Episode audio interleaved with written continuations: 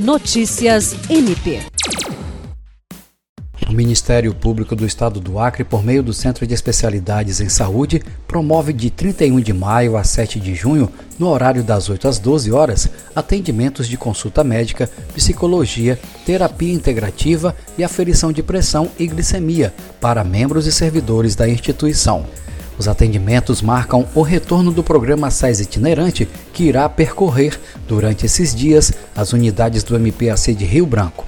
O Procurador-Geral de Justiça do MPAC, Danilo Lovisaro do Nascimento, está acompanhando a ação e afirmou que a gestão tem o objetivo de levar o programa para as unidades do MP do interior.